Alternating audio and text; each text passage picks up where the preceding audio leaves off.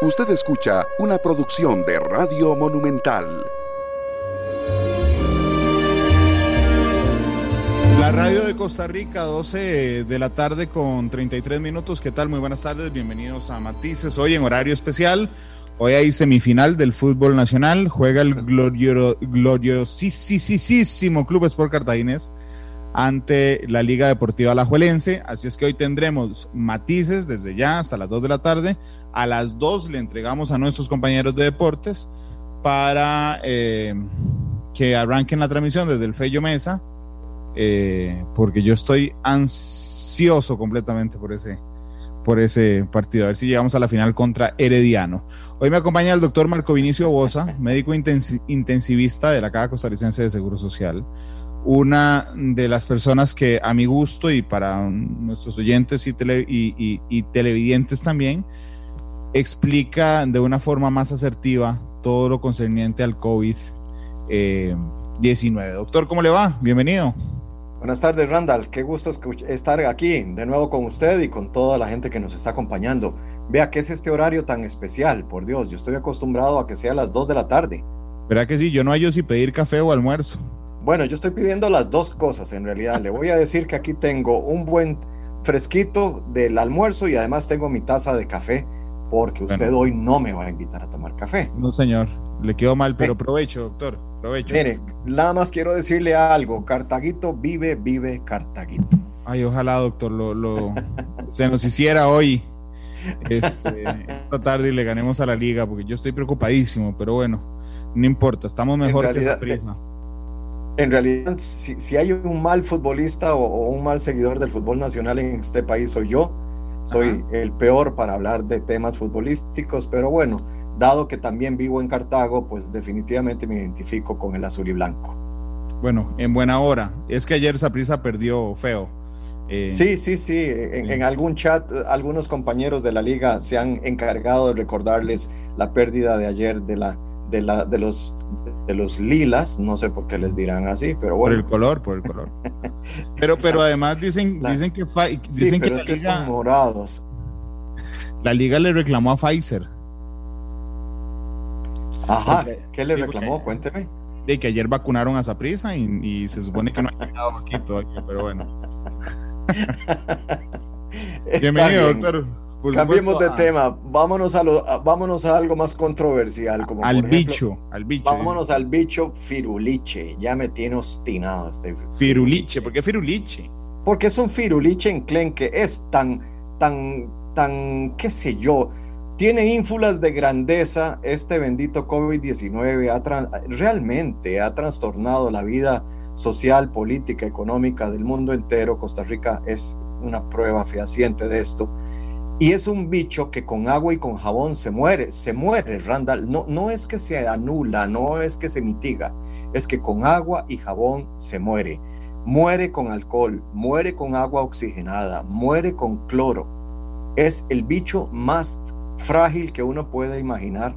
Con una buena lavada de manos simplemente se erradica, pero la tirada es que cuando el virus logra entrar al cuerpo humano, no se queda en cavidades en donde pueda ser, eh, qué sé yo, bañado en alcohol con algún tipo de gargarismo o, algún tipo de nebulización o de aerosol, sino que el bandido se mete dentro de las células y dentro de las células no hay nada que lo alcance.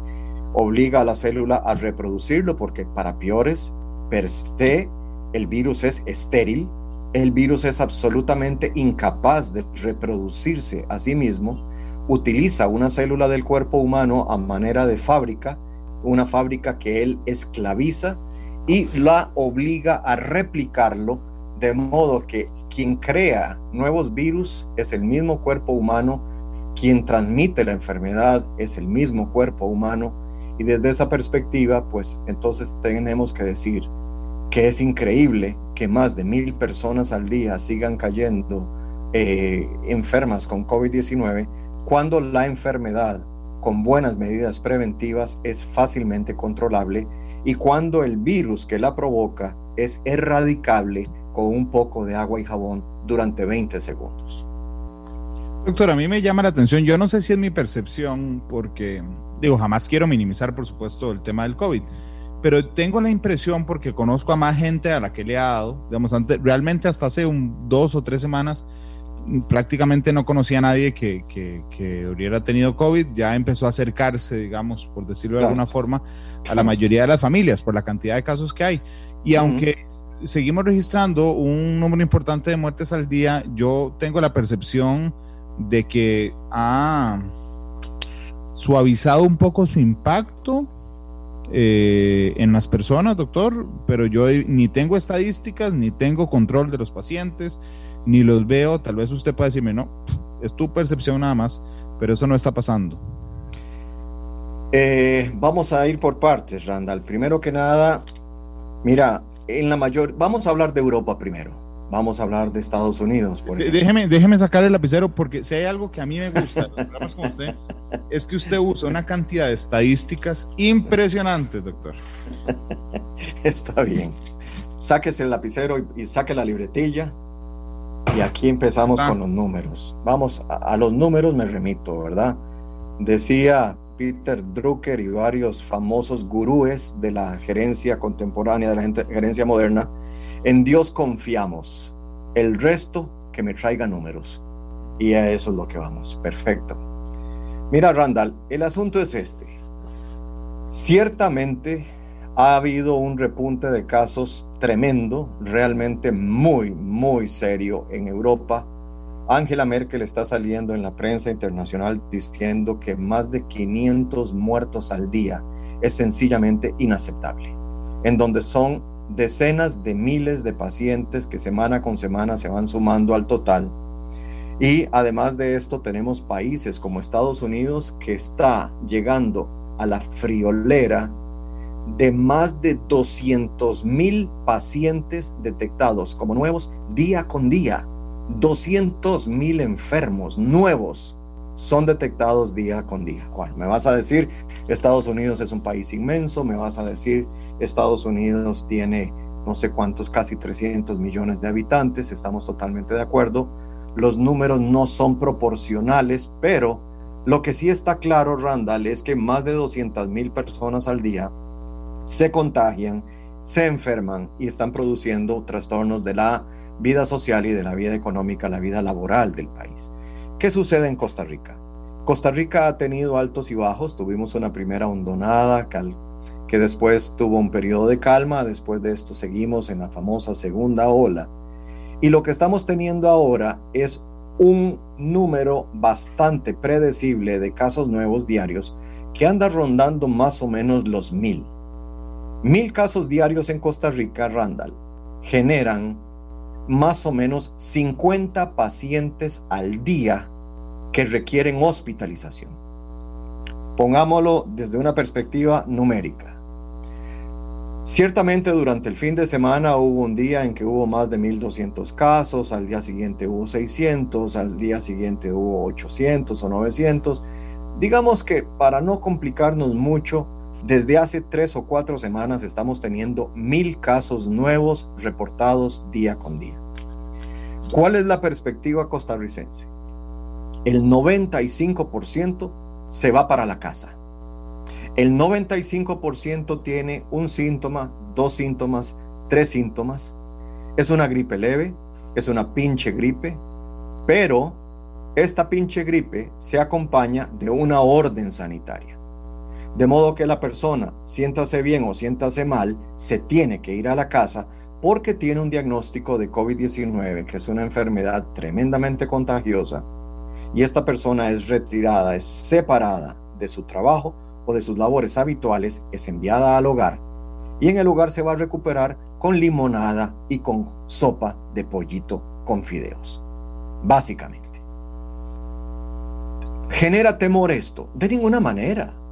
De ninguna manera. Desde una perspectiva física, por supuesto que a nadie le da miedo tener que irse para la casa a tomar limonada, a tomar sopa de pollo. Pero lo que sí da miedo es que si es un trabajador independiente, un trabajador informal, durante por lo menos dos semanas no va a poder trabajar. Y esto para la economía familiar puede ser un golpe demasiado, demasiado duro. Aparte del agravante de que un, en el instante preciso en que una persona entra a su hogar con una orden sanitaria, todo el núcleo familiar, todas las personas que viven bajo ese techo, toda esa burbuja tiene obligatoriamente que entrar en orden sanitaria de inmediato. No es cuestión, Randall, de que yo estoy enfermo y entonces qué sé yo, mis compañeros de cuartería pueden ir a trabajar, los que comparten el mismo dormitorio que yo se van a ir a trabajar, o mi cónyuge va a poder ir a trabajar mientras yo me quedo en la casa. No, es que en el momento en que yo entro con una orden sanitaria a mi hogar, el hogar entero entra en orden sanitaria. Y eso no da miedo desde una perspectiva física, da miedo desde una perspectiva económica porque ese hogar va a perder a todos los proveedores de manera inmediata, simultánea. Entonces el miedo de COVID no es físico, el miedo de COVID es laboral y es económico, sobre todo para la economía familiar es un golpe muy duro y estamos pensando en los más en los menos favorecidos, es decir, cuando hay un trabajador burocrático, cuando hay un trabajador del sector público que pertenece a una institución que lo tiene en planilla, o incluso si este trabajador está asociado a una empresa privada que también lo tiene en planilla, el hecho de llegar con una boletita donde el jefe o mandársela por correo o por WhatsApp y decirle, jefe, qué pena, estoy con COVID y me quedo en mi casa dos semanas, de alguna manera es una vacación se le hará un ajuste salarial de acuerdo a los criterios que prevalecen en el pago de incapacidades, pero va a percibir dinero. En cambio, la persona que no tiene una planilla, que no está en una planilla, la persona que es un trabajador informal, que es un trabajador ocasional, imaginemos tantas, tantas industrias y tantas áreas de trabajo que tienen cierto grado de informalidad, pues definitivamente va a tener un golpe violento porque durante dos semanas nadie va a tener nada de dinero como ingreso. La otra cosa entonces es que el 95% estoy diciendo se va para la casa. El 5% Randall tiene que entrar a un hospital. Y ahí es donde empiezan los temores. Ahora sí. Ahora sí. Y usted me dirá, bueno, 5%, 5% no es mucho. No, no es mucho numéricamente pero es el 5% que va a requerir hospitalización durante 15 días. Es que esto es lo que la gente tiene que entender. No es el hecho de que entres a un hospital con un COVID leve, con un COVID moderado, que te van a poner un poco de oxígeno, te van a dar un poco de antiinflamatorios y te van a mandar para la casa. No, el problema es que vas a tener que estar internado durante dos semanas. Dos semanas en las que no vas a tener contacto con tu familia, no vas a tener visita. Si sos afortunadísimo, vas a poder pasar tu celular y te van a permitir comunicarte, pero vas a tener problemas porque en muchos centros hospitalarios está formalmente prohibida la permanencia de celulares en la cama del paciente, porque aparte de que puede caerse de la cama y quebrársela y la gente se la va a cobrar a la institución, puede hacer que curiosamente uno de los enfermos COVID sea coleccionista. Y no es infrecuente. Ya hemos tenido, no este año, pero en años anteriores, diferentes operativos. Desafortunadamente, parte de la sombra del ser humano es que en los hospitales Randall roban. Roban objetos personales, celulares, radiecitos, televisorcitos, perfumes, desodorantes, mire, hasta almohadas. Si usted se descuida, puede hacer. Evidentemente las cosas tienden a mejorar, pero estoy hablando de una realidad nacional porque así somos los costarricenses. Bueno, el 5% de las personas va a ir a dar un hospital. Entonces, hagamos matemática. Randall, si, si hoy surgen mil casos nuevos, yo le puedo asegurar que de esos mil, 50 van a requerir hospitalización. Pero la hospitalización dura 15 días. Imaginémonos el Calderón Guardia, que es uno de los hospitales más privilegiados en cuanto a número de camas COVID disponibles. Nosotros tenemos 244 camas disponibles para COVID, desde COVID leve hasta cuidados intensivos. Ok, resulta que aparecen 50 casos nuevos al día, pero duran 15 días internados. Entonces, los 50 de hoy ocupan 50 camas, los 50 de mañana ocupan otras 50, los 50 de pasado mañana, etcétera, etcétera, etcétera. En cinco días tengo 250 personas que requieren hospitalización y el Calderón Guardia ya está saturado. Obviamente así no funciona, no es que caso tras caso va entrando al mismo lugar. Dichosamente la caja ha dispuesto de un sistema rotatorio, entonces el primer paciente va para el Calderón Guardia, el que sigue para el que San Juan y el que sigue para el México. Y ahora con el aumento de casos, como lo estoy describiendo, se ha unido a la fuerza de tratamiento del, contra el COVID el hospital de Cartago, el hospital de Limón, el hospital de Liberia, el de Pérez Celedón, el hospital en el Pacífico Sur me parece que hay uno también, que son hospitales duales que tienen la responsabilidad de manejar pacientes COVID. En el caso de los hospitales regionales y periféricos, leves y moderados, y en el caso de los nacionales, de moderados a severos y a críticos. Entonces, resulta que en una semana, Randall, o en 10 días, perfectamente podemos tener saturados todos los hospitales del país. Ese es el problema. Ahora usted me puede hablar de una manera muy fría, muy calculadora y me puede decir, bueno, doctor, ciertamente 50 pacientes van a requerir entrar al hospital, pero 17 se mueren a diario o 15 se mueren a diario. Entonces el balance es que cada día usted va a requerir 35 camas más porque 17 o 15 le van a, liberar camas. Podemos empezar a jugar con la matemática, pero al fin de cuentas está claro que en 15 días a este ritmo, todos los hospitales nacionales se saturan y como consecuencia dependemos de dos eventos que son, digamos, terminales de la enfermedad. Uno es que la persona se cure de modo que pueda ser reintegrada a su hogar prontamente, que a los 12, 13 días veamos que en realidad está muy bien, con todos los marcadores de la sangre normalizados, con la radiografía de tórax normalizada, ya sin necesitar oxígeno suplementario, y entonces lo podemos mandar a la casa tempranamente entre el décimo y el catorceavo día. Posiblemente, no es todo mundo, pero no dejan de haber pacientes así. Entonces me va liberando una camita. Y además de esto, me lo libera el otro extremo, el paciente que muere, paciente que fallece. Como consecuencia, Randall, estamos teniendo salones de hospitalización COVID completamente saturados. ¿Cuál es el problema? ¿Estamos rechazando gente? No, no estamos rechazando gente, pero tenemos saturadas los salones que están funcionando a un 90-95% de su capacidad.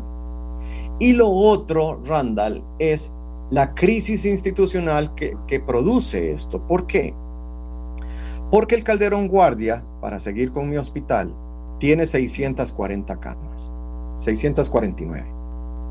Pero de estas 649 camas, 244 es más o menos una tercera parte, no, no, no seamos muy exactos con la matemática. Una tercera parte son dedicadas a COVID. Eso significa que hay una tercera parte de camas hospitalarias que se pierden y que yo no puedo internar vesículas en estudio, problemas reumáticos en estudio, problemas de cáncer en estudio, tratamientos del corazón que podrían ser urgentes a veces, problemas de diferentes tipos y tengo que empezar a acostar gente en camillas y tengo que empezar a saturar el servicio de emergencias que a veces parece un mercado persa. Igual que, igual que, perdón, doctor, igual que los temas traumáticos también, ¿verdad? Los temas traumáticos tienen dos vertientes, tienen dos formas de observarlos. Primero que nada, como ha habido restricción en estas semanas pasadas y en los meses pasados, como ha habido limitación en el tránsito libre de los vehículos, hemos tenido una reducción importante en los accidentes de tránsito al haber estado cerrados los bares, al haber estado cerrados los centros nocturnos, el consumo de licor y el consumo ilícito de drogas ha bajado considerablemente y como consecuencia el número de accidentes durante muchos meses ha estado bajando progresivamente. Esto es maravilloso. También tiene sus problemas para la caja, porque de, de alguna manera este proyecto de, de trabajo con personas politraumatizadas está caminando paralelo al proyecto de trasplantes. Vea qué cosa más triste. Vea qué cosa más triste. Tengo que hablarlo así. Esa es la realidad nacional. El trasplante depende de un donador vivo, pero el trasplante también puede depender de un donador cadavérico, que generalmente es una persona joven que fallece en un accidente de tránsito. Entonces, COVID ha provocado una mejoría en los índices de seguridad vial y una reducción en la capacidad institucional de realizar trasplantes para personas que sí requieren de un órgano en forma urgente. Por otro lado, Randall, volvamos a los números. Ahora bien, el 5% requiere hospitalización. De este 5%, cuatro quintas partes son pacientes que van a estar en salones generales. Y una quinta parte corresponde a pacientes críticamente enfermos en peligro de muerte que requieren de una UCI. Si cada día hay 50 pacientes nuevos que requieren hospitalización, 10 pacientes requieren cuidados intensivos a diario. Cada día surgen 10 pacientes que requieren cuidados intensivos. Estos pacientes que requieren cuidados intensivos ponen más difícil la situación porque tienen una estancia promedio de 21 días. Entonces, y algunos mes y medio, tenemos una... Usted necesita una capacidad semanal de 210. Correcto. Y tengo una capacidad, tengo una capacidad montada muy inferior a eso. Originalmente como en 104, pero hemos hecho reconversión de camas y hemos ido aumentando progresivamente. A la fecha tenemos más de 200 camas de cuidados intensivos en todo el país y como consecuencia, en hospitales nacionales, quiero decir, y en regionales. Como consecuencia, estoy saliendo tallado, apenas tallado. Y de estos 10 pacientes nuevos que requieren cuidados intensivos en forma diaria como nuevos pacientes, Randall, desafortunadamente 5 van a fallecer. Entonces, hoy me entran. Exacto. Hoy me entran 10 pacientes. Y en menos de una semana me han muerto 5 de esos 10. Eh, doctor, ahí hemos mejorado un poquito, ¿verdad? Porque la última vez que hablábamos eran 4 de 40%.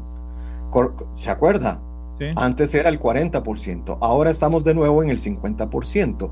y aumentó la mortalidad en cuidados intensivos producto del COVID. Sí, señor. ¿Y cuál es la razón? Que las poblaciones vulnerables están siendo contagiadas por las poblaciones fuertes que salen y hacen lo que quieren sin cuidarse y llevan el virus a la casa. Y me están contagiando al abuelo, me están contagiando a la abuela, me están contagiando al papá que tiene un linfoma, un cáncer, me están contagiando a la tía que tiene una enfermedad reumática severa, me están contagiando a una persona que está en quimioterapia. Y por supuesto no falta el loco descocado que simplemente sabiendo que es población vulnerable sale a la calle. ¿Qué es, qué es población vulnerable de, alta, de alto riesgo en Costa Rica? Los mayores de 70 años, las personas con una obesidad mórbida y los diabéticos mal compensados por negligencia o por descuido. Para que usted se imagine lo que estoy hablando, Randall, estamos recibiendo pacientes en cuidados intensivos en este momento que tienen un peso promedio que va de los 110 a los 180 kilogramos. Más o menos. Es obesidad mórbida, con una mortalidad del 50%. Porque ventilar y atender en el contexto de COVID a una persona con ese grado de obesidad es altísimamente complejo. Realmente muy complejo. No puedo dedicarle una enfermera a ese paciente por turno, tengo que dedicarle dos o tres. Y si tengo que darle vuelta al paciente para cambiarle las mantillas y cambiarle las sábanas, requiero de seis personas e incluso de una grúa mecánica para poder mover a ese paciente. Entonces vea el impacto que tiene la obesidad en extremo sobre un grupo de pacientes que ahora están viendo que realmente se complican por culpa del COVID. Pero también este grupo de personas, Randall, tienen una alta mortalidad por enfermedades cardiovasculares. Se ha dicho durante décadas, Costa Rica tiene la, como primera causa de muerte las enfermedades cardiovasculares, las enfermedades cardiocirculatorias, que dependen de una vida sedentaria, de exceso de peso, de hipertensión, de diabetes, etc. Lo mismo que COVID. Randall, los factores de riesgo de COVID son los mismos de los factores de riesgo de la enfermedad cardiovascular, que incluye, como es vascular, los eventos cerebrales, es decir, los derrames cerebrales. Entonces, entre infartos, derrames cerebrales y COVID, tenemos una pugna para ver cuál se coloca en primer lugar. Y viene de segundo lugar y, entrando en el, en el pleito, cáncer. Cáncer es nuestra segunda causa de muerte. COVID por el número, en este momento es la tercera, pero casi, casi, casi está pisándole los talones a cáncer y a enfermedades cardiovasculares. Entonces, Randall, ¿quién le tiene miedo a una enfermedad que manda al 95% de los enfermos a la casa? Muy pocas personas le tienen miedo. Y yo te digo en este momento, Randall, ya basta de miedo. Ya basta de temor, ya basta de bolsas de muertos, ya basta de trailers para meter cadáveres, ya basta de imágenes de gente que cae muerta en la calle. Eso está bien para la película de los zombies y para la película de los muertos vivientes. Nosotros tenemos que responder como país y lo, que tenemos que tener muy claro es que esta enfermedad es contagiosa y esta enfermedad se transmite de persona a persona. Y con un esfuerzo personal que no es de ninguna manera descabellado ni desmedido, podemos controlar las cosas. Vea cómo controlamos el asunto en Semana Santa. ¿Se acuerda lo mucho que se habló de Semana Santa? Por supuesto.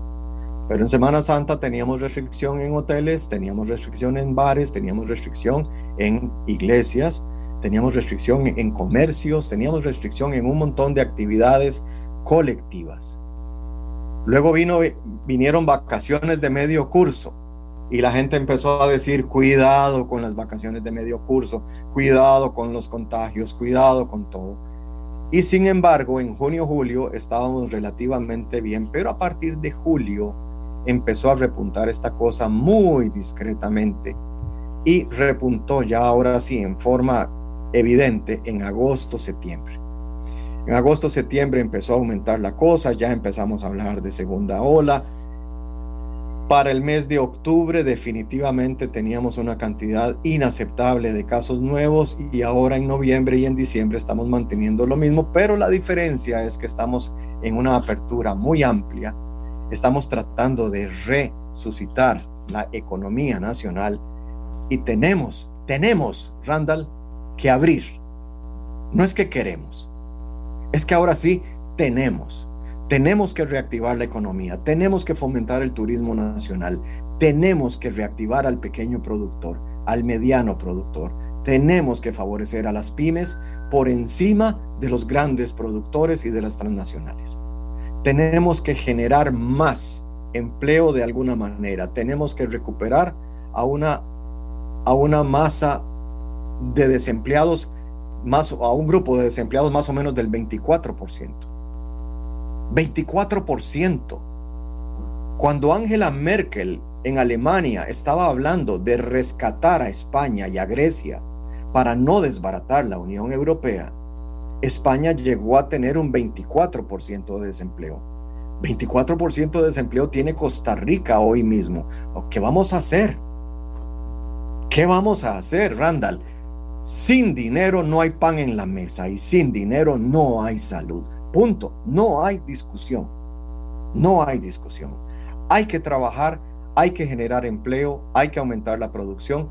Tenemos que correr el riesgo de hacer todas estas cosas y lo que estamos pidiéndole a la población costarricense desde la caja del Seguro Social es que seamos consecuentes, seamos responsables, seamos capaces de, comprometernos, de pasear de hacer actividades familiares, de, vivir la Navidad como debe ser vivida.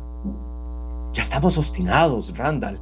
Es esta cosa de que el encerramiento, el aislamiento, que nos van a poner toque de queda, que nos van a poner toque del otro, que, que mire, que, que el encerrona, que el lockdown, ya basta, ya basta. En este momento hay que vivir. Y la Navidad es una época hermosísima, es una época que nos recuerda la posibilidad de ser generosos, la posibilidad de apoyar al más débil, la posibilidad de proteger al vulnerable. Esa es la Navidad. Las personas que tienen una... Sí, dígame. No, perdón, que, le iba a decir, ahora que usted tocó el tema de las personas que fallecen, em, estaba revisando los datos en específico del último corte y efectivamente se demuestra, si me lo permite, que la edad es uno de los factores de riesgo. Es decir, cuando tomamos... Es, que, digamos, en China, cuando arrancó esto, y en Italia y en España, eh, hubo, digamos, una alerta muy grande ante los adultos mayores. Cuando se pasó acá, había esa alerta, pero después creo que la hemos ido perdiendo. Eh, porque yo no sé si usted oye comentarios en, en, en, en la calle más allá de colegas, pero como que a todo mundo lo trata por igual y resulta que cuando yo veo los números de muertos, no. Eh, hay, no, no, no, no, no. No, Randall. hay 1846 muertos. 1846. 1253 son adultos mayores. Correcto. 591 adultos y dos menores de edad. Sí, los menores de edad son chicos que desafortunadamente posiblemente tenían un, un cáncer o alguna enfermedad degenerativa que simplemente estaba esperando cualquier provocación para, para desencadenar una, situación tan triste. Perder a un niño, perder a un adolescente en una familia es un golpe violentísimo. Cualquier muerte es triste, pero la de un niño y la de un adolescente se sienten muchísimo más fuertemente. Vea, Randall. A lo que me refiero es que los adultos mayores hoy, nueve meses después, siguen siendo el centro de la afectación de muertes por COVID.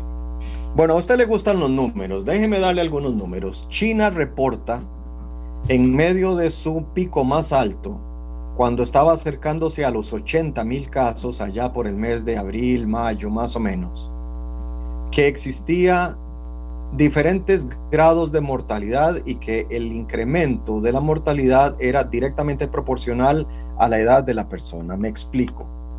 Los chinos reportaron con 44 mil pacientes y expedientes clínicos eh, revisados, 44 mil expedientes clínicos revisados, reportaron una mortalidad del 3% en los pacientes mayores de 60 años. Reportaron un 8% de mortalidad en los pacientes mayores de 70 años y reportaron una mortalidad del 14.8% en los mayores de 80. Como consecuencia, conforme aumenta la edad de la persona, es mucho mayor el riesgo de mortalidad.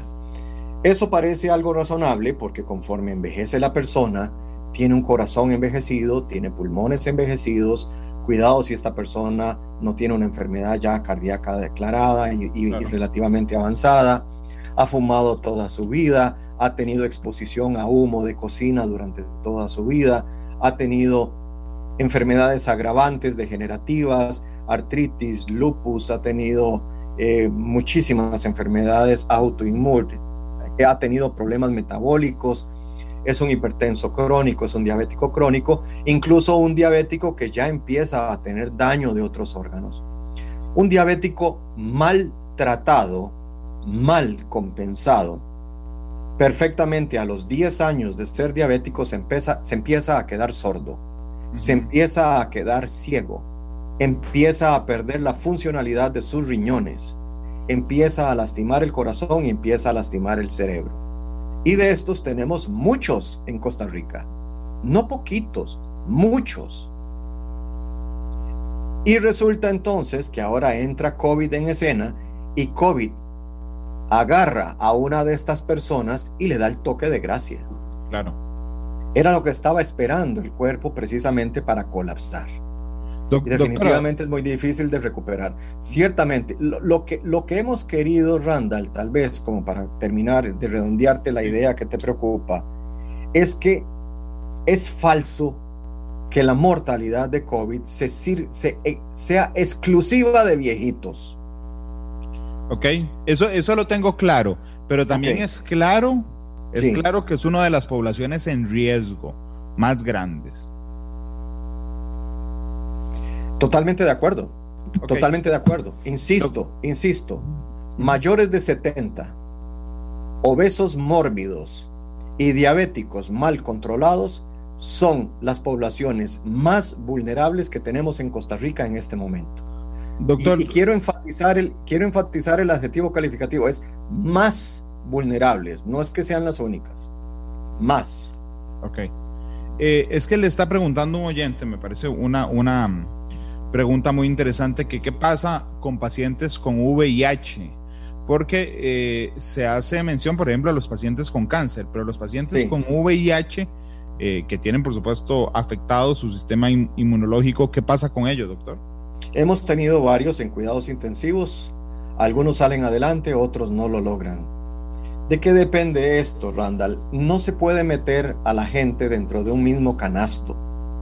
No es igual una persona que acaba de tener su diagnóstico de VIH, que todavía no ha alcanzado el punto de máximo efecto de los medicamentos antirretrovirales. No podemos hablar de la misma manera de una persona que ha tenido ya muy buen control, muy buen seguimiento, que se cuida montones y que tiene una carga viral indetectable. Esta persona con una carga viral indetectable y con una buena disciplina tiene un riesgo bastante similar al de la, al de la población en general. Al contrario, una persona que recientemente ha sido diagnosticada, que ha sido diagnosticada porque desafortunadamente tiene una enfermedad por hongos que infectan su cuerpo y su sangre, que tiene una enfermedad por bacterias que afectan su cuerpo y su sangre. Esta persona, al ser afectado por COVID-19 adicionalmente, pues por supuesto va a tener una evolución mucho más tórpida y ese paciente sí tiene posibilidades de fallecer eh, mucho más alta que la de la población en general. Doctor, En, pregunta- en este momento, Señor, en- solamente ot- otra idea, Randall. COVID-19 tiene una mortalidad global en Costa Rica del 1%.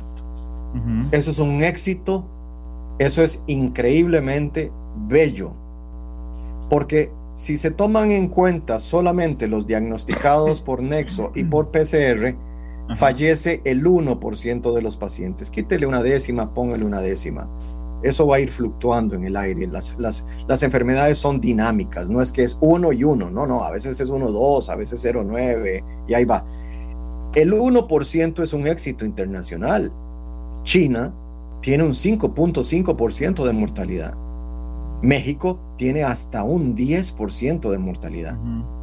La mortalidad en Estados Unidos está disparada y la mortalidad en Brasil también anda en el rango de las dos cifras. Está en 10, está en 11. En, en Italia del Norte, la mortalidad por COVID llegó a estar en 16% en algunas poblaciones.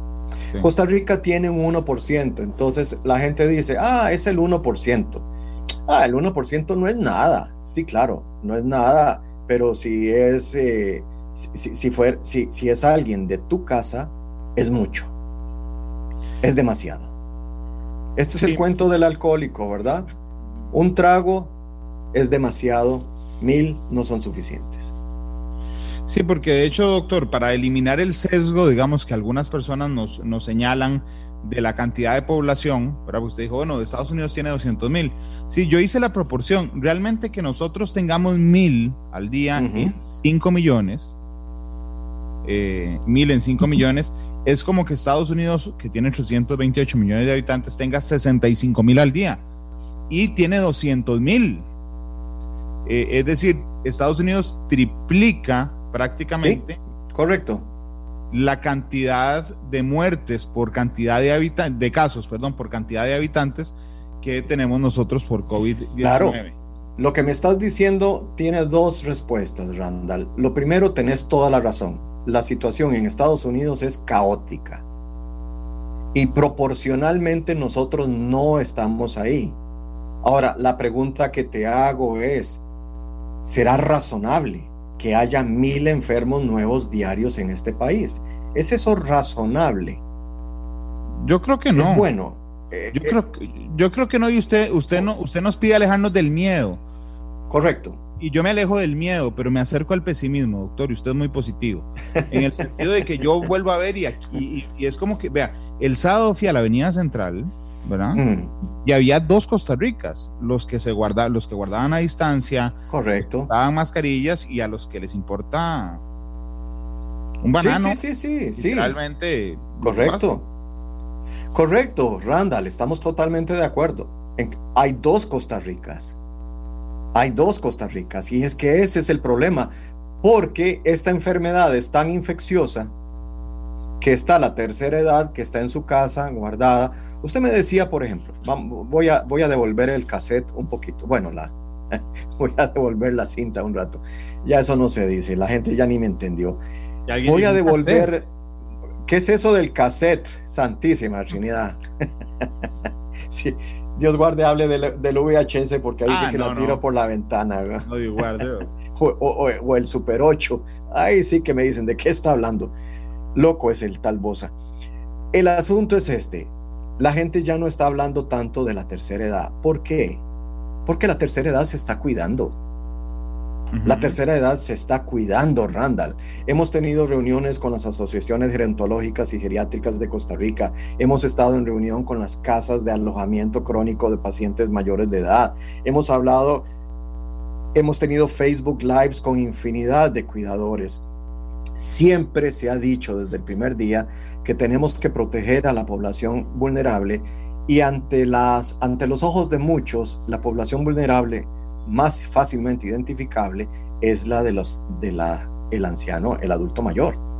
El adulto mayor se está cuidando, Randall. El adulto mayor realmente ha puesto de su parte y realmente se ha cuidado y lo han cuidado. De camino, Randall, lo abandonaron. De camino dejaron de visitarlo. De camino dejaron de mandarle cosas.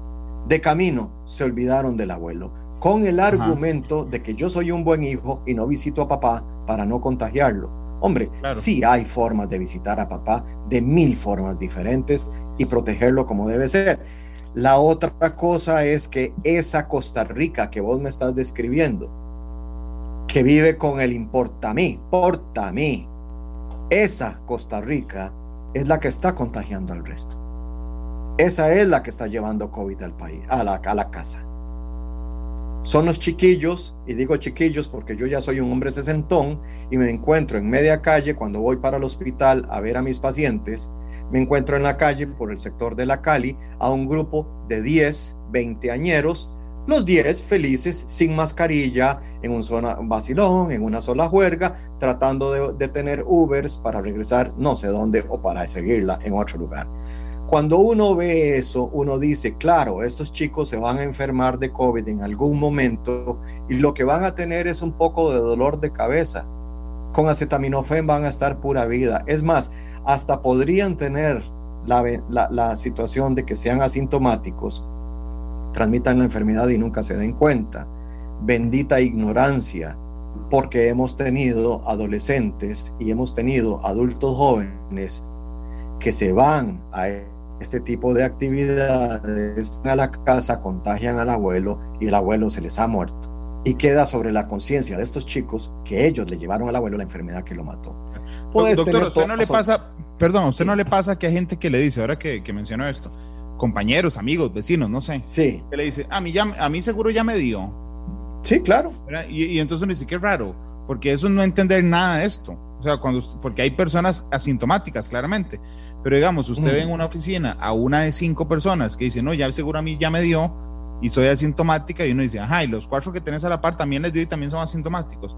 Correcto, eh, correcto. Eh, y no es así. O sea, no, es que, no es así, Randall, no es así. La otra cosa que tenemos que tomar en cuenta es que aunque ya a mí me haya dado, y, haya, y aunque yo ya haya superado la enfermedad porque formo parte de ese 95%, de afortunados que resuelven la enfermedad en su casa y de desafortunados que se quedan sin trabajo durante 15 días, aunque yo ya haya superado la enfermedad, tengo la situación de que mi cuerpo es un reservorio potencial de virus.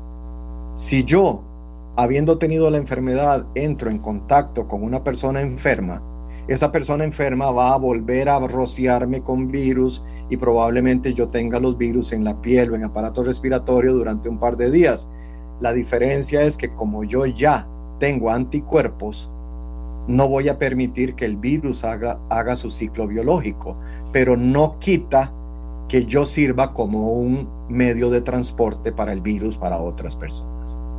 O sea, no se ha demostrado, ni nadie piensa demostrarlo, que las personas que ya se curaron de la enfermedad dejen de ser potencialmente contagiosas cuando entran en una forma de conducta irresponsable y temeraria.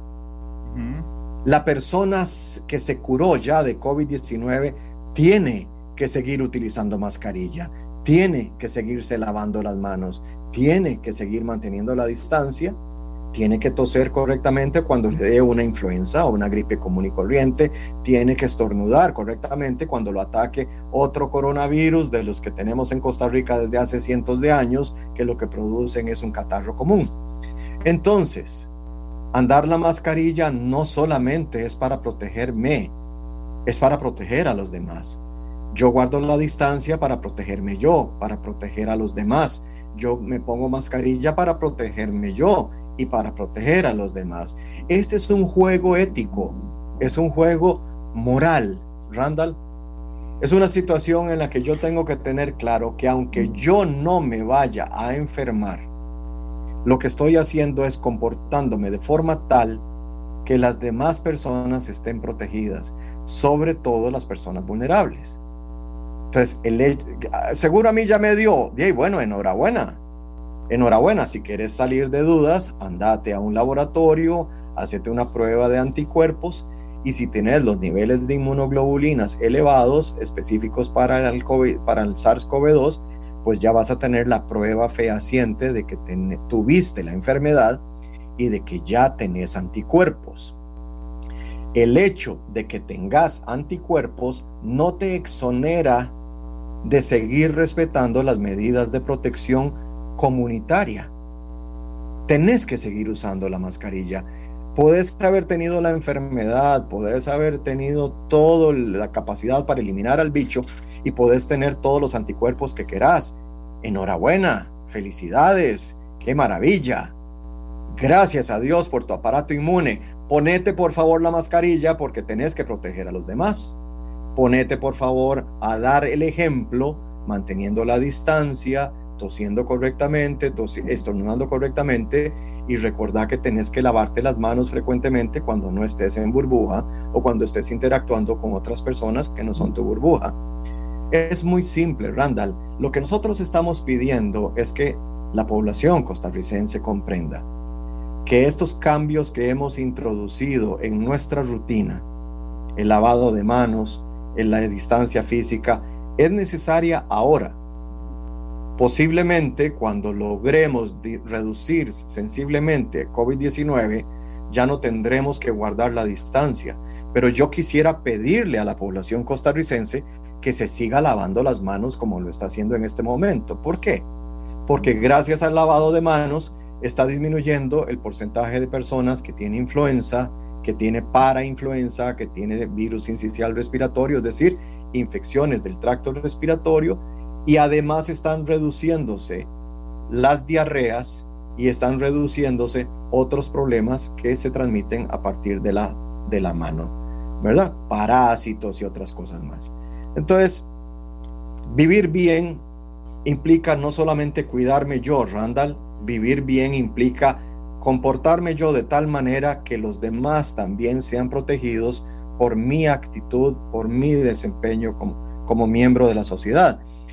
¿Qué nos está enseñando COVID-19? Que estamos juntos en el barco. Que si uno se hunde, se hunden todos. COVID-19 nos está haciendo recuperar los valores del hogar. COVID-19 nos está demostrando las grandes brechas sociales que existen en este país.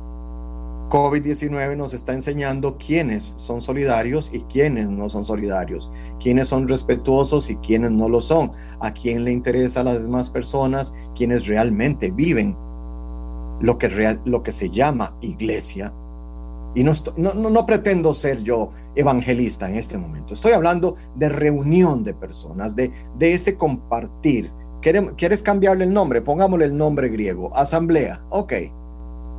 Somos un pueblo. Somos un pueblo. Como ticos tenemos que aprender a, respetarnos. ¿Y por qué yo insisto tanto en esto? Hombre, porque yo trabajo para la seguridad social y yo, Randall, junto con mis compañeros, sí veo morir a las personas. Sí veo a las personas muertas de miedo, solitas en su corazón, en un salón lleno de, desconocidos.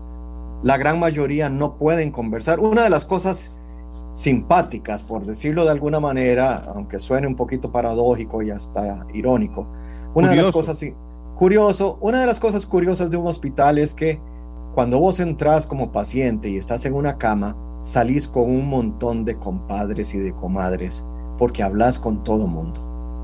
Y todos los vecinos te cuentan, y esto fue lo que me pasó a mí, viera que he estado haciendo esto, y dónde vive usted, y a qué se dedica, y ahora viene su hijo, y, le dicen, mire, acaba de pasar su hijo, pero usted estaba en el baño, que vaya, búsquelo. Se, desarrolla en los salones de hospital una camaradería, una solidaridad muy particular.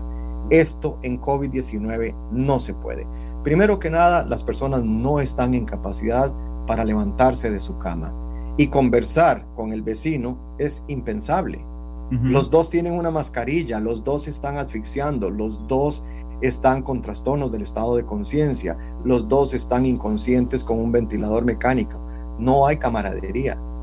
Lo que hay inicialmente es terror porque no saben si se van a complicar o no.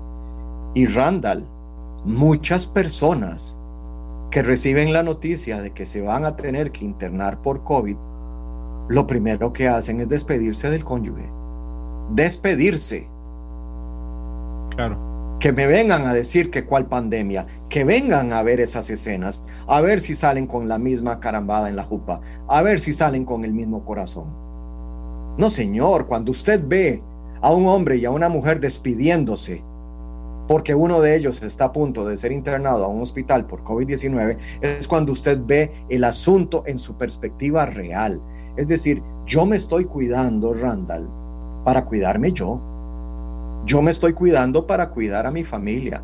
Y yo me estoy cuidando porque yo no quiero ser el agente de contagio que haga que una familia tenga que vivir esa situación. Claro. Una de las cosas que hacen los pacientes es llamar a su abogado para asegurar a los que tienen un poquito más de mente en ese momento, para ver si tienen el testamento al día. Hay parejas que le dicen al a, la, persona cónyuge, mira, acordate que los papeles de la funeraria están en tal gaveta. Eso no es bello. No, no, y ojo, y ojo, y ojo, perdón, doctor, y ojo que el doctor no está hablando ni siquiera de la gente que está, que está hospitalizada y le dice, vea, lo vamos a trasladar a cuidados intensivos. Está hablando de la gente que llega a admisión del hospital. Totalmente de acuerdo. Exacto. Con un familiar y, a la que se le da la, noticia que hay que internarlo. De hecho, yo, ah, yo, yo aproveché y saqué unos datos, doctor, y realmente. Démelos, démelos. Los datos son fuertes. Eh, vea, la mortalidad, y estos son datos del Ministerio de Salud, digamos, me metí a, ver los gráficos. ok, de todos los casos que hay de COVID, 125.761 son adultos, adultos. Correcto. Común Mayores de 18. Ok, sí, y menores de 65. Correcto. Eso, ellos tienen, ellos suman 596 muertos. Correcto. Eso nos da más o menos un 0.47% de mortalidad. O sea, Tal vez un poco menos, sí. Sí, que esos 125.761 hay 596 muertos adultos. Ok. De 4.800. Me estás hablando, Randall, para, para que nuestros, nuestros oyentes nos comprendan bien. Me estás hablando de la persona que está entre los 20 y los 60 años, que son adultos en edad productiva que trabajan. Este es el grupo más numeroso de enfermos en Costa Rica, que tiene precisamente esa mortalidad bajita. Ese es el número, sí, esos son los que más se contagian. Sí, señor. Los, que, más, los que más se contagian son los adultos entre 20, y 65 años. Ahora déjeme redondear su idea para irlo enriqueciendo de camino. Por favor, doctor. El grupo que más se contagia en Costa Rica está entre los 20 y los 60 años o 65, digamos, para, para llegar a adulto mayor. Ese es el grupo más grande de contagiados de Costa Rica, lo cual demuestra que la gente se enferma en la calle mientras está desarrollando funciones de trabajo o de diversión y entretenimiento. Dentro de ese grupo, Randall, el grupo más numeroso es el de 20 a 30. Ok. El siguiente número, el siguiente grupo más numeroso está entre 30 y 40. Y el siguiente grupo es entre 40 y 60, 40 y 65. Conclusión, cuanto más joven es el adulto, más posibilidades hay de que se contagie porque más posibilidades tiene de romper todas las medidas de protección. Ok, me, me parece que muy rico, doctor, el dato, porque además hay 148.688 personas contagiadas de COVID. Sí. El 85% son adultos de 20 a 65, 125 761. pero ellos solo, si me permite una frase tan fría, solo han puesto 596 muertos. Correcto. La gente joven no muere. No, o sea, la, gente, joven, sí muere, pero digamos. sí se muere, pero son minoría. Exacto, porque la mortalidad en esa gente es de 0.47%. Correcto. Los adultos mayores son 4.849. Pero ponen 1.266 muertos. Correcto. Es decir, el 26% de mortalidad. Ah, lo, que quiero, lo que quiero redondear con esto es que la población entre 20 y 65 pone los contagios y la población mayor de 65 pone los muertos. Y de ahí deriva entonces, Randall, la necesidad de hacer un alto en el camino y de darnos cuenta que si el abuelo de 80 años se está enfermando es porque un carajillo lo enfermó. Esa era la idea final de esto. De los que tienen entre 20 y 65 contagian a los mayores de 65. Pero ¿qué es lo que pasa? Que esos mayores de 65 se mueren. Correcto. Ese, se mueren en mayor proporción, doctor. Correcto, proporcionalmente mueren más. Sí, señor. Claro, porque cuando uno agarra y, ve los 4.849 enfermos de COVID que tienen más de 65 años, ¿verdad? Y hace una regla de tres muy sencilla, ¿verdad? Significa que solo el 3,26% de todos los enfermos son adultos mayores. Correcto. ¿Verdad? Correcto. Pero ponen más del 50% de la mortalidad. De, la, de las muertes. Sí, señor. Sí, señor. Entonces realmente estamos haciéndole una grosería Iba a decir otra palabra, pero no puedo. Realmente le estamos haciendo una grosería. algo que, termine en ada. mayores. Usted iba a decir algo que termine en ada. Ok. Conchada, sí, conchada. Sí, sí, sí, sí, Vale que somos telépatas, yo ya te leí. Eh, eh, el asunto está, Randall, viene Navidad. Estamos en Navidad, estamos en época de Navidad, estamos en época de Adviento. ¿Qué significa eso? Dice un montón de gente, yo no sé, yo sí sé, pero no, no es el punto. Yo sé que usted sabe. Exacto. Sí, sí, sí, sí, claro que lo sé. Cartaguito vive, vive.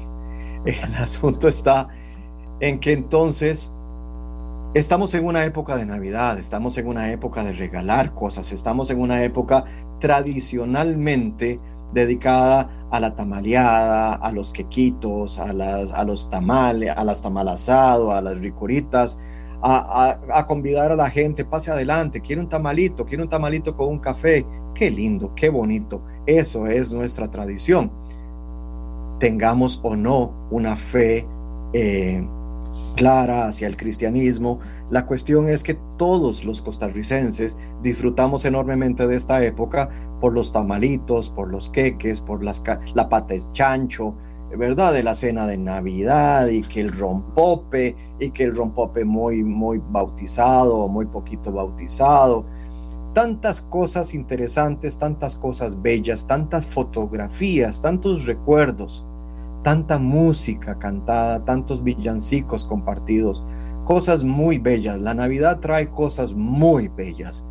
Yo propongo que no le demos gusto al coronafurris yo propongo que seamos un poquito más consecuentes con todo lo que se ha dicho durante el año 2020. Ya no es necesario estar metiéndole miedo a la gente. Nunca ha sido necesario estarle metiendo miedo a la gente. Lo que es necesario es poner las cosas en perspectiva y hacerle ver a la gente joven, a la gente que trabaja, a las personas que están entre los 20 y los 65 años, que son ellos probablemente los que se van a enfermar si no se cuidan y que ese, ese contagio va a ser llevado a la casa.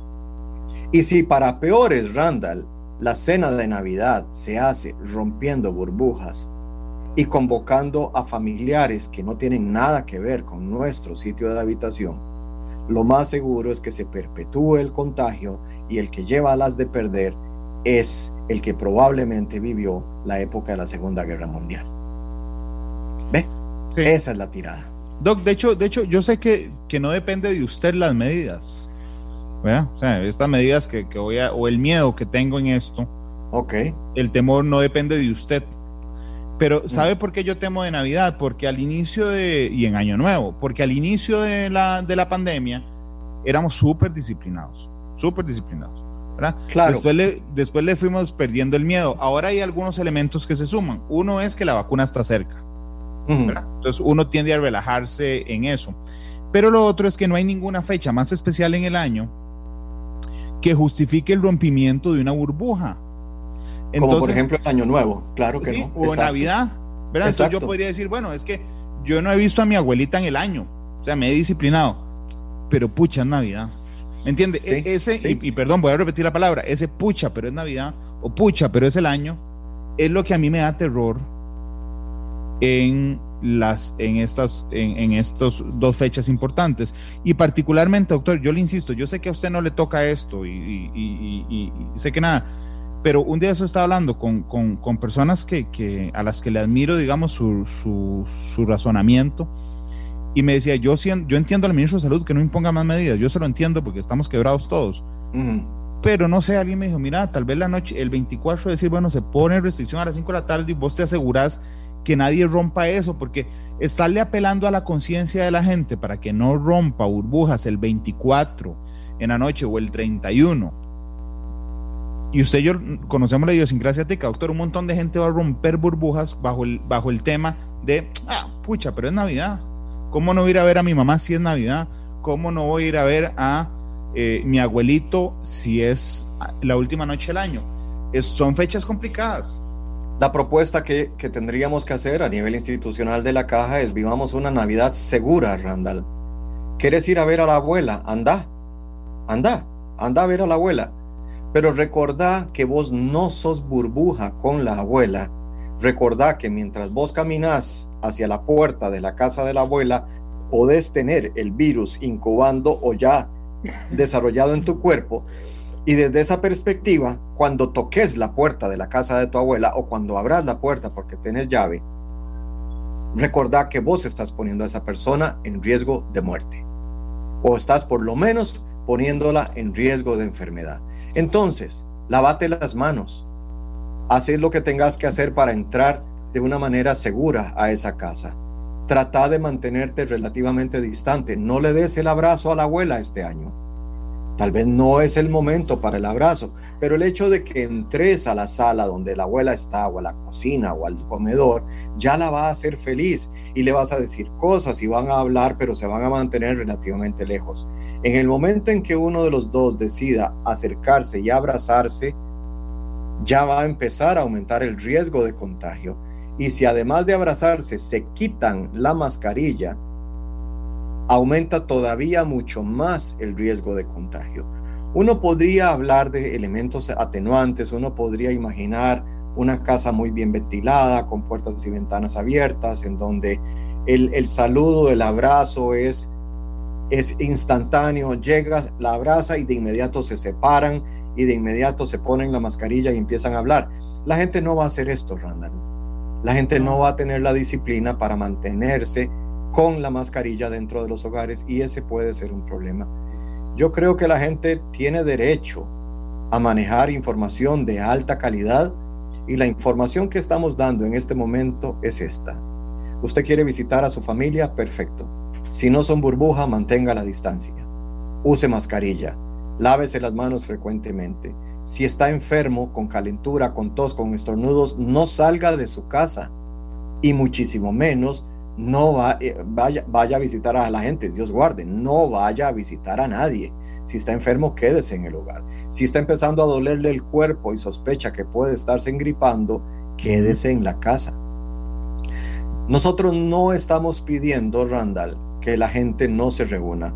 No tendría sentido, por ejemplo, tener abiertos los restaurantes en donde en cada mesa va a haber una burbuja diferente e imaginar, por ejemplo, que en una casa de familia, en cada rincón de la casa puede haber una burbuja diferente. Están, están bajo el mismo techo, no se están reuniendo eh, a, a menos de dos metros, solamente las burbujas interactúan entre sí, pero ahí el factor de disrupción, el factor que va a traerse todo al piso son los niños. ¿Cómo vas a decirle al nieto que no corra a darle un abrazo al abuelo o a la abuela? Claro, claro. No lo puedes hacer. Claro, doctor, pero eso incide también, digo, aquí estamos arreglando el mundo, pero esto incide también en el, en el, en, el, en el curso lectivo.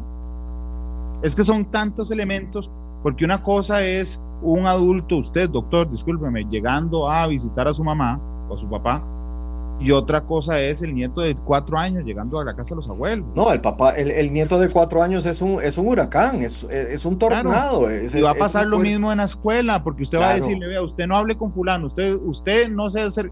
Eso, eso, digamos, eh, a mí me parece, además, que es. Que no, es no, como, estamos de acuerdo. Es como no entender la naturaleza de los, de los chicos. Y por cierto, aquí Manuel, que, que me parece que se burló de una estadística que, que di yo, dice, Daisy Randall, es el grupo que más se enferma porque es el que más integrantes tiene. ¿Qué profesional tu dato?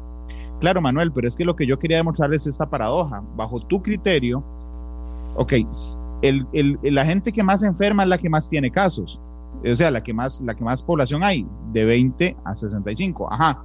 Entonces, ¿por qué la que más se muere es la que es mayor de 65 si la que tiene más población es de 20 a 65. No, Esa Manuel, es la paradoja. Ma Manuel tiene toda la razón. Manuel tiene la razón en el sentido de que la pirámide costarricense de población claramente establece que el grupo más numeroso de, mm, ¿cómo se llama? Sí, más numeroso de población, de, de, de, de ciudadanos, de, miembros de la, la, de la nación, son los que están entre los 20 y los 65 años. Estamos totalmente de acuerdo con Manuel.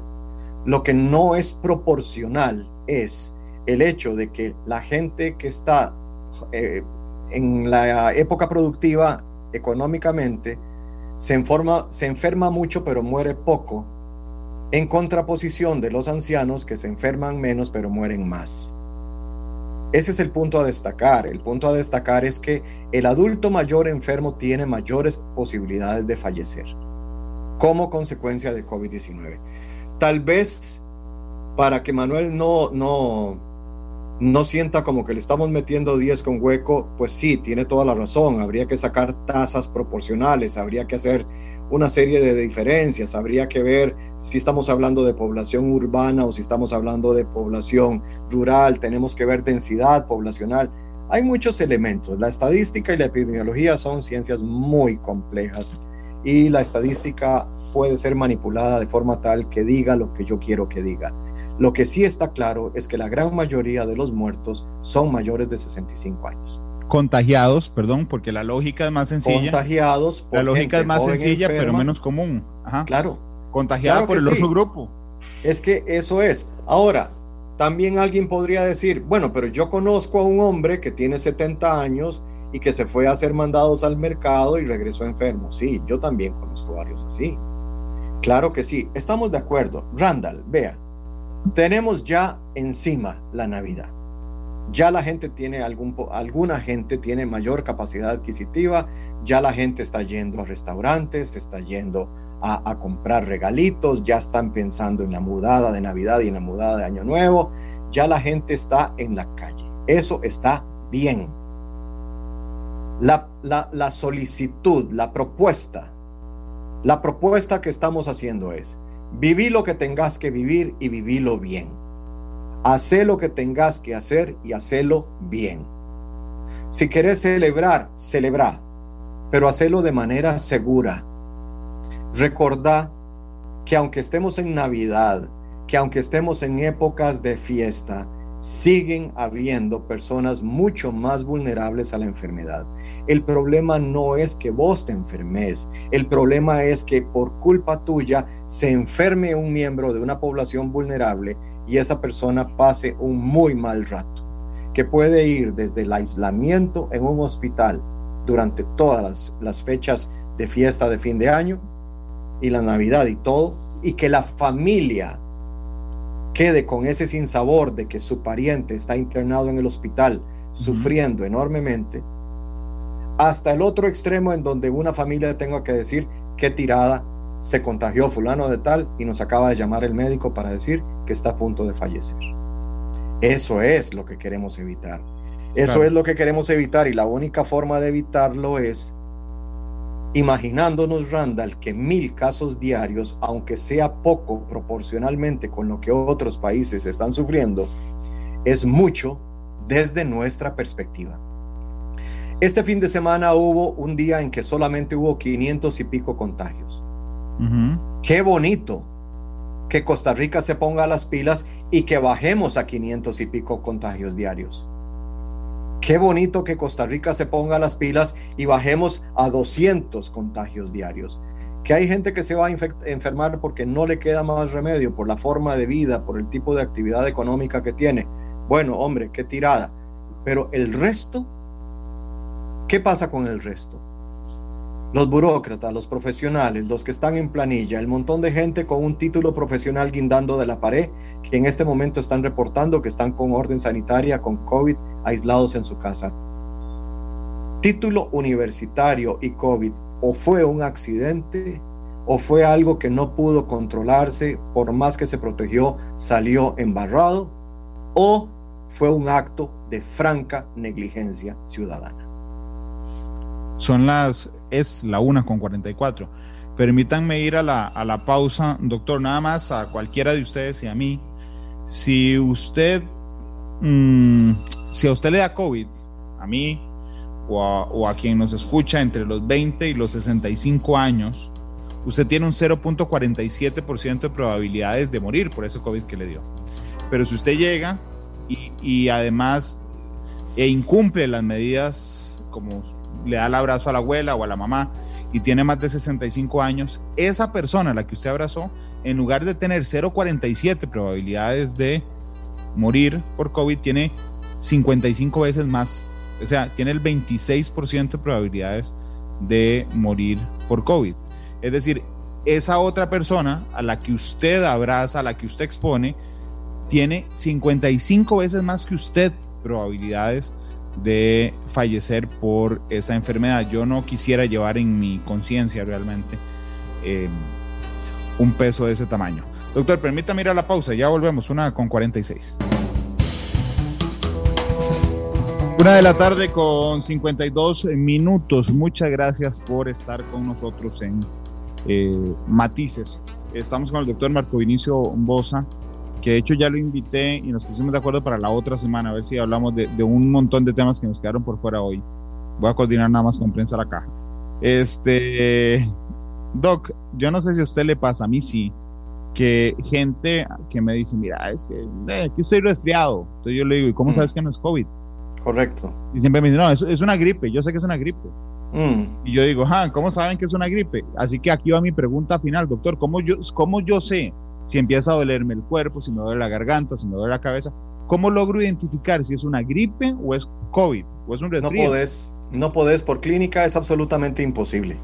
Ni siquiera nosotros que tenemos nueve meses de estar recibiendo pacientes en el hospital tenemos esa capacidad.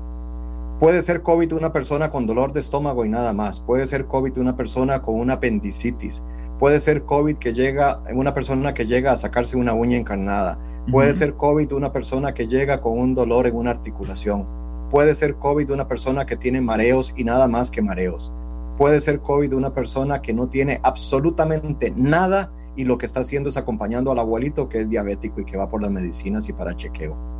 COVID es la maestra del disfraz. No hay forma de saber si se tiene un resfrío común o si tiene COVID. La sintomatología es muy similar la única forma es hacer un interrogatorio para orientar si hay algún nexo epidemiológico o hacer una prueba de laboratorio para confirmar o descartar la presencia del virus majadero.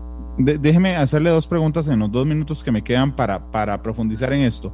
¿Hay algún síntoma que sea exclusivamente de COVID? Es decir, no es exclusivo, no es exclusivo, pero es altamente sugestiva la pérdida de olfato y de gusto. Ok, entonces si usted perdió olfato y gusto, es muy probable que tenga COVID. Es muy probable en este momento en Costa Rica, en medio de esta pandemia, que tenga COVID. Doctor, ¿y si y hay algún síntoma que es absolutamente ajeno al COVID? Como que yo diga, mira, si me, eh, no sé, si estornudo, esto es un ejemplo, jamás, jamás es cierto. Si estornudo no tengo COVID, porque el COVID solo da tos. Por ejemplo, ¿hay algún síntoma excluyente? Sí, sí hay síntomas excluyentes, pero tendríamos que ser muy... ir revisando un montón de, campos. Por ejemplo, no sería síntoma de COVID botar pus por los oídos, no sería eh, síntoma de COVID eh, tener una eh, articulación inflamada con un derrame articular, no sería síntoma de COVID tener una, la piel llena de vejigas, no sería síntoma de COVID tener este, una coloración amarilla en los ojos, rara vez. ¿La nariz trancada? La nariz trancada, sí, por supuesto. Es COVID, es muy COVID. Es, nariz trancada es más de catarro común, pero alguna gente ha llegado con COVID con la nariz trancada. Una rinitis puede ser COVID, un dolor de garganta puede ser COVID, un poquillo de tos puede ser COVID. ¿Qué es lo primero que da? Depende de la persona. Acuérdese que es una, acuérdese que COVID es un espectro, es una gama inmensa de posibilidades que va desde el que no tiene absolutamente nada y que llamamos asintomático hasta el que está en cuidados intensivos con falla multiorgánica. En medio de eso, en Costa Rica, los síntomas más frecuentes son un 75% de los pacientes hacen fiebre, un 80% de los pacientes hacen tos, y un 80% de los pacientes hacen dolor de cabeza y dolor de cuerpo. Quería estadística, ahí la tiene. Gracias, Doc. Yo a mí, a mí, vea, a mí siempre me dicen en la caja, el mejor en estadística es indudablemente el doctor Bosa. doctor, me, me... Roy Wong es maravilloso y también Giselle Guzmán. sí, sí, son, son espectaculares, pero yo lo meto usted en el mismo saco. Bueno, está bien. Teresita Vargas, antes de que nos vayamos, porque Teresita estaba preguntando y preguntando y voy a dejar. Dice, Randall, por favor, pregúntele por los inmunes. ¿Qué porcentaje puede haber de personas inmunes al COVID? No tenemos idea, pero sí hay una publicación científica que menciona que hay una serie de personas que tienen ausencia de anticuerpos y sin embargo se han manifestado, se han, se han comportado como inmunes a la enfermedad se sospecha que puede ser algún grado de inmunidad mediado por células, es decir, inmunidad a través de los glóbulos blancos, que son nuestras células de defensa. Pero en realidad todavía estamos en pañales, no lo tenemos claro, pero al igual que el mundo se sorprendió cuando fueron descritas prostitutas que eran inmunes al SIDA, ahora estamos encontrando algunos grupos humanos muy particulares que son aparentemente inmunes a COVID-19. Y antes de irme, quiero defenderlo a usted rápidamente. Cuando usted habló de mortalidad, Randall, lo que estaba haciendo en realidad era hablando de letalidad. La letalidad significa, para un grupo de pacientes, cuántos murieron. El análisis que usted hizo de gente joven y de gente mayor es correcta, es absolutamente razonable y correcta. Lo que pasa es que usted le dijo mortalidad, el término correcto que debió haber usado era letalidad. Todos los días se aprende, doctor, muchas gracias. Pero Mariano Rodríguez eh, me está pidiendo también que si repite la estadística de los síntomas, doctor, la que nos acaba 75% de, de los pacientes hacen fiebre, lo cual demuestra que no todo COVID tiene fiebre. 80% de los pacientes hacen tos, lo cual demuestra que no todo COVID tiene tos. 80% hace dolor de cabeza o de cuerpo, lo cual demuestra que no todo COVID duele. Doc, muchas gracias por habernos acompañado. Genial. Y vamos a oír a Diego Torres. Color y esperanza, pidió el doctor. Ah, color esperanza, sí, señor. que siempre anda tan positivo. Este, ojalá se nos haga hoy también ese positivismo, doctor, en una hora. Eso. Cartago campeón. Vive, vive. Doc, muchas gracias por habernos acompañado. Un gusto, Randall. Un saludo a todos los que nos han escuchado y observado en Facebook Live. Vienen los compañeros de Deportes Monumental en vivo desde el Fello Mesa. Son, eh, es la una con 58. Diego Torres despide Matices con color y esperanza. Feliz tarde. Este programa fue una producción de Radio Monumental.